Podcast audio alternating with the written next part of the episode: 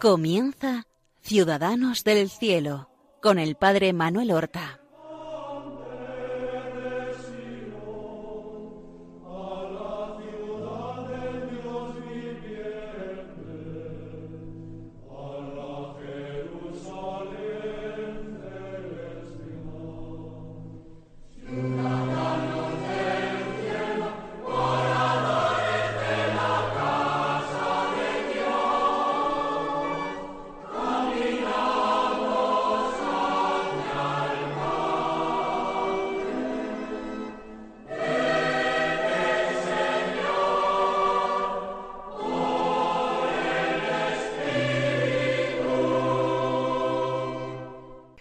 Muy buenos días, queridos oyentes de Radio María, que seguís este programa Ciudadanos del Cielo, en el cual nos acercamos mm, a las vidas y a las virtudes de nuestros hermanos los santos, los ciudadanos del cielo, a los que un día nosotros esperamos unirnos. Vamos hoy a comenzar la narración de la vida y la descripción de las virtudes de un santo que quizás no sea de los más conocidos, y sin embargo un santo que tuvo una vida interior extraordinaria, un hombre de corazón profundamente limpio, un hombre que podría ser un modelo perfecto de la bienaventuranza de los pobres de espíritu y de la bienaventuranza de los limpios de corazón. Es un sacerdote jesuita que vivió en el ya para nosotros lejano siglo XVII. Era francés y lo conocemos por su vinculación con una gran santa, Santa Margarita María de Alacoque. Estoy hablando de San Claudio la Colombier.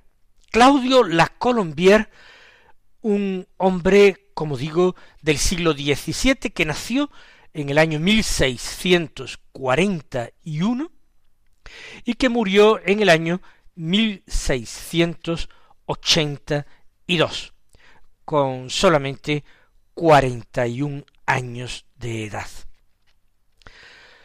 Vamos nosotros a ir, mm, como digo, narrando su vida, destacando sus virtudes, y nos iremos dando cuenta de la importancia que él tiene para nosotros, como modelo de Evangelio encarnado, modelo de una extraordinaria y profundísima confianza en Dios, y como modelo de un amor intensísimo al Sagrado Corazón de Jesús. Este hombre, a decir de Santa Margarita María de Aracoque, había sido llamado en una visión, en una revelación a ella por Jesucristo, había sido denominado un siervo fiel y perfecto amigo. El corazón de Jesús le promete a Santa Margarita María un apoyo, un alma santa que le ayude a salir de sus dudas, de sus dificultades, que le dé luz, que la guíe, que la confirme. Y dice que le enviará a un siervo fiel y un perfecto amigo. Realmente eh, estas expresiones atribuidas por una mujer canonizada y virtuosísima como Santa Margarita María, al mismo corazón de Jesús, que así llama a San Claudio de las Colombias, era ya una verdadera canonización en vida, siervo fiel y perfecto amigo. El siglo XVII es un siglo brillante en Francia, un siglo en que destaca por ejemplo, el gran comediógrafo Molière, donde hay grandes predicadores como Bossuet, donde hay también a nivel religioso, pues esa tendencia del jansenismo que llevaba a las gentes a una devoción, llena de temor, de inquietudes, y también de frialdad religiosa, exenta de cualquier efusión del corazón, contra la que se desconfiaba. Un jansenismo que en su versión más pura fue condenada como herejía, pero que siguió subsistiendo, y es posible que todavía subsista hoy en ciertos ambientes, como un jansenismo mitigado, solamente como una corriente espiritual que no es propiamente herética, pero que a nosotros, los que amamos mucho al corazón de Jesús, no nos parece que sea la mejor forma de llevar almas a Dios. La familia en que nació Claudio la Colombier era una familia que eh, tenía orígenes nobles. Eh, los abuelos paternos pertenecían a la nobleza de la Borgoña francesa, aunque ellos habían abandonado ese solar primitivo en Borgoña, y que habían emigrado sus antepasados a la región del Delfinado francés, le Dauphiné eh, francés, y concretamente a una ciudad, Valence, nosotros lo traducimos por Valencia, pero hay que procurar no confundirla con nuestra ciudad levantina, con la gran capital levantina. Es la Valencia del Delfinado, o Valence simplemente. Allí es donde emigran los antepasados, todavía en la Edad Media, vienen de Borgoña al Delfinado.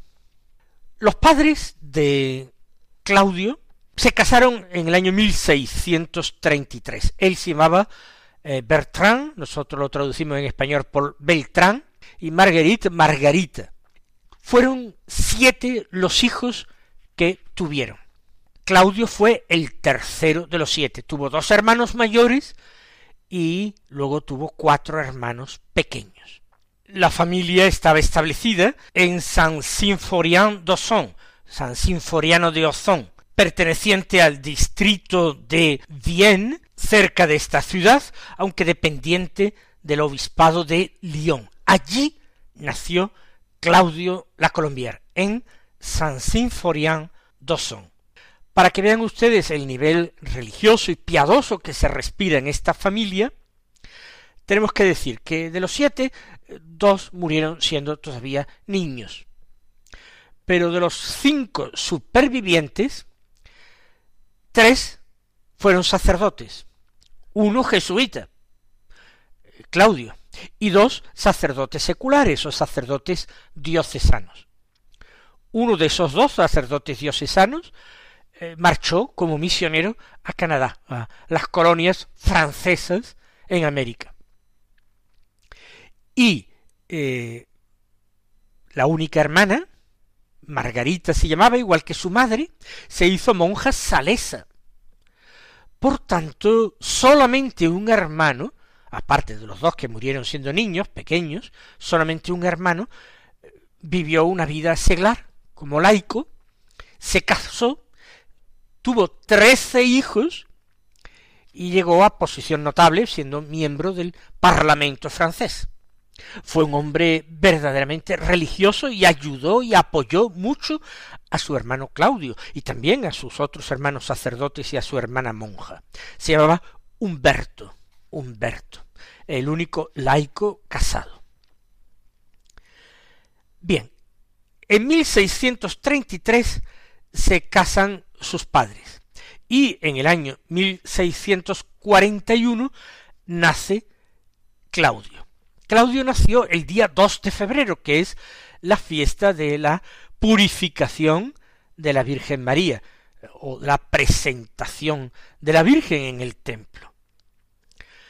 Bien, parece un verdadero presagio, premonición, porque la vida de Claudio la Colombier va a ser realmente una vida permanentemente oculta, una vida escondida con Cristo en Dios. 1641. Y apenas ha cumplido los nueve años, en 1650, los padres se trasladan con los hijos ya nacidos a la ciudad de Vienne. Vienne también lo traducimos al español por Viena. Pero atención, no es la actual capital de Austria, igual que Valence, Valencia no es nuestra capital levantina, sino la ciudad del Delfinado. Vienne o Viena es una ciudad antigua y han nombrado al padre de Claudio oficial de finanzas allí. Un empleo de cierta importancia que tiene una buena retribución y la familia se muda siguiendo al padre. Pero esto también es providencial, porque en Vienne los jesuitas ya tienen presencia.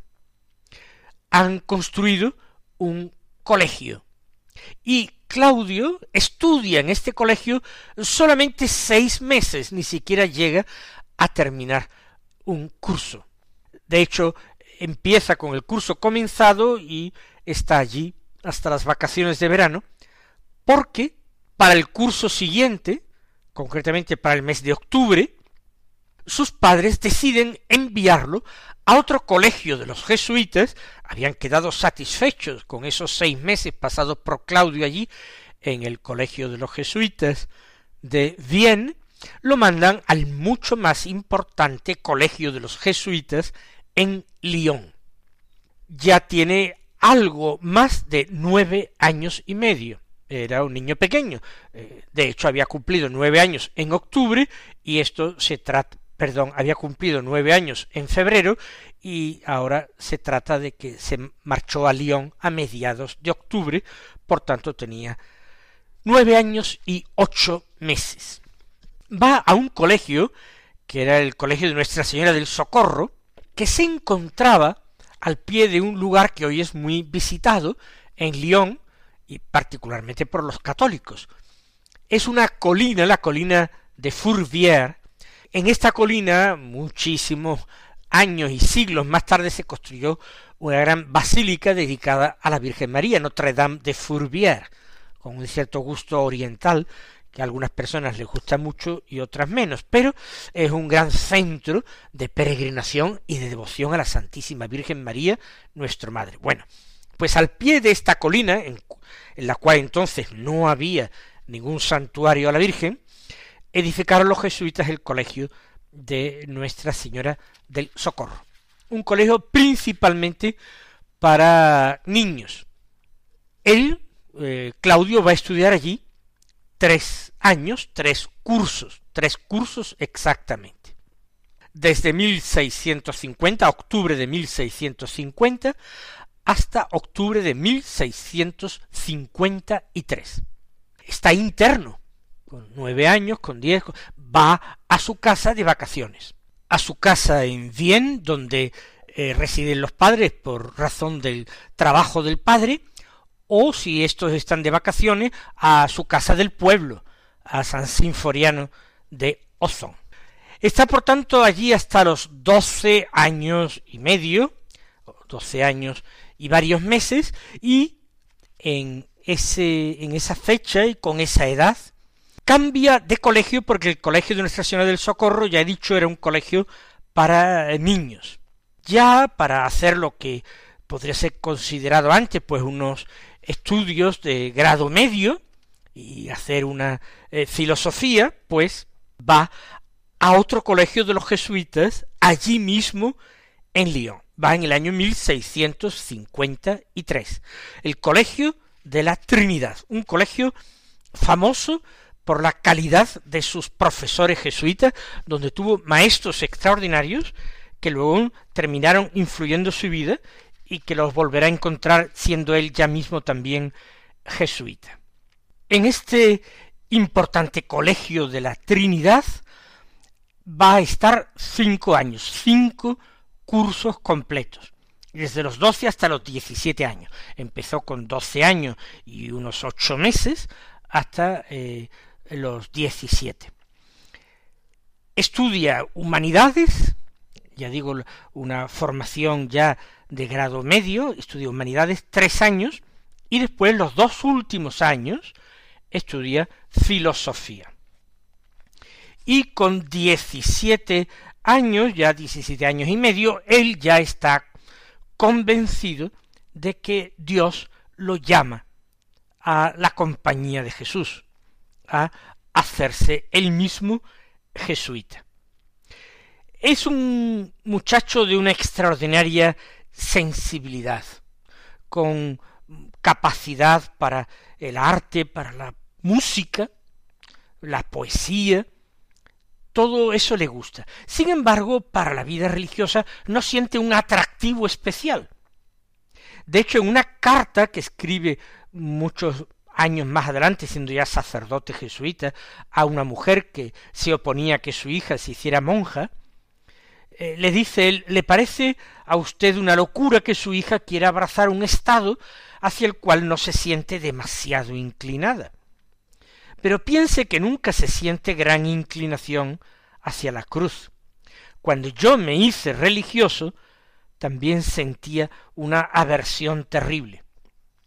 Es una pequeña confidencia de su vida interior en aquella época, de la cual pues realmente tenemos muy pocos datos.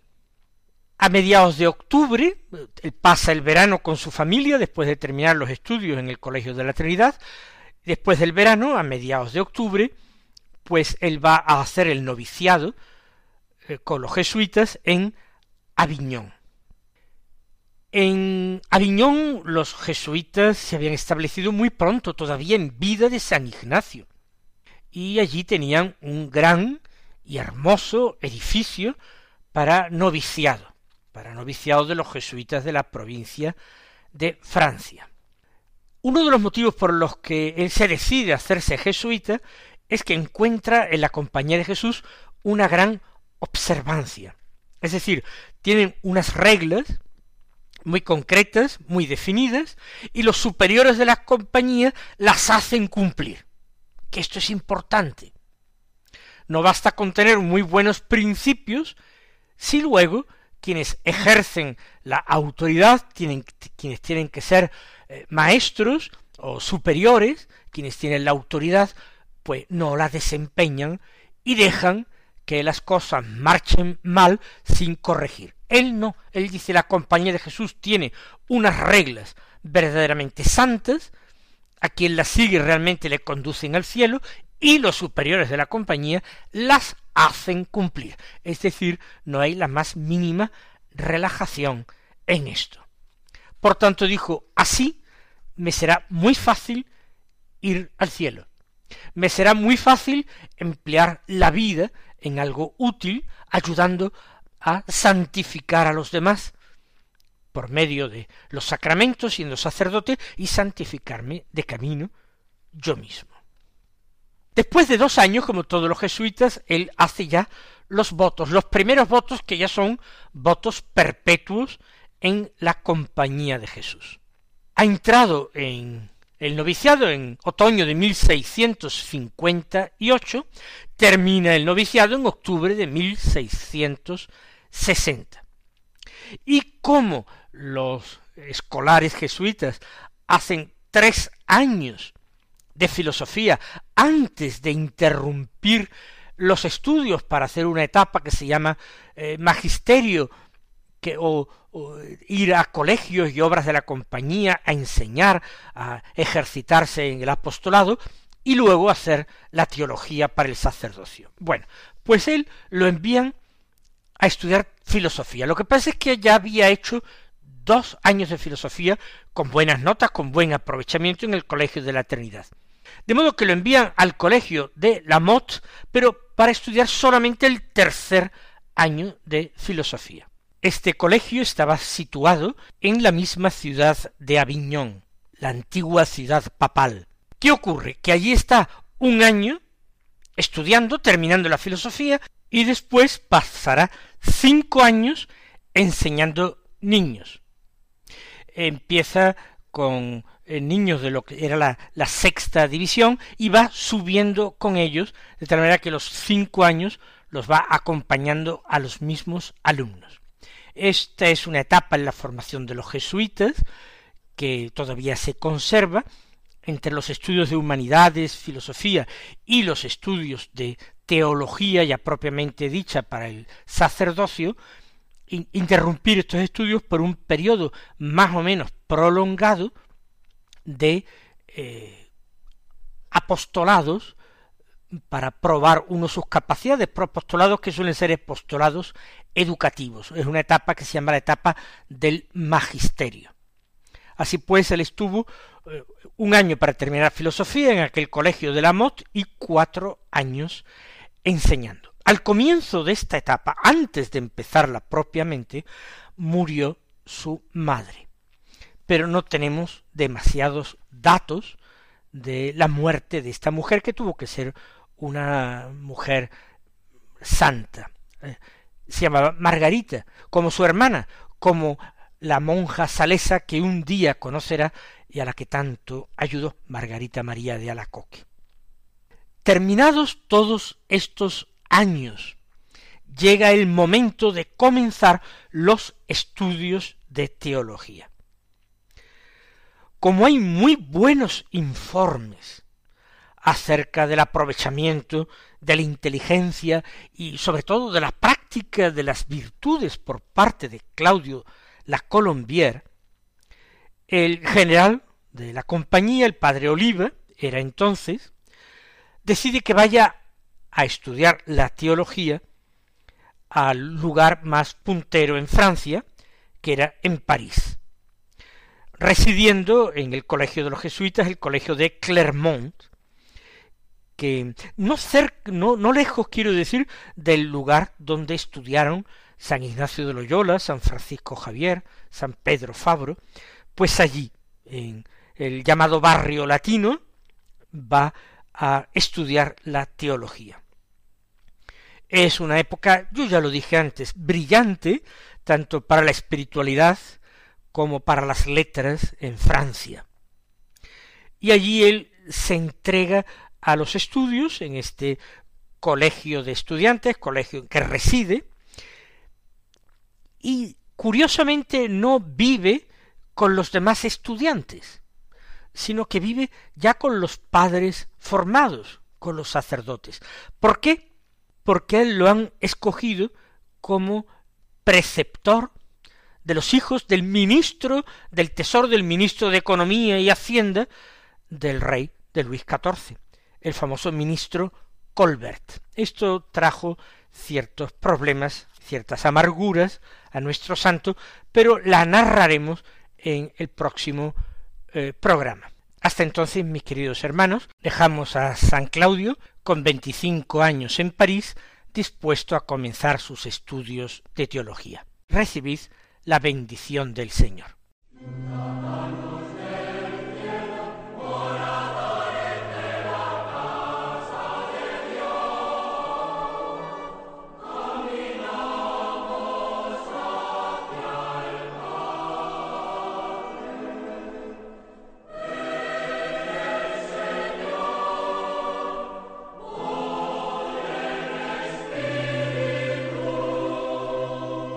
Han escuchado en Radio María Ciudadanos del Cielo con el Padre Manuel Horta.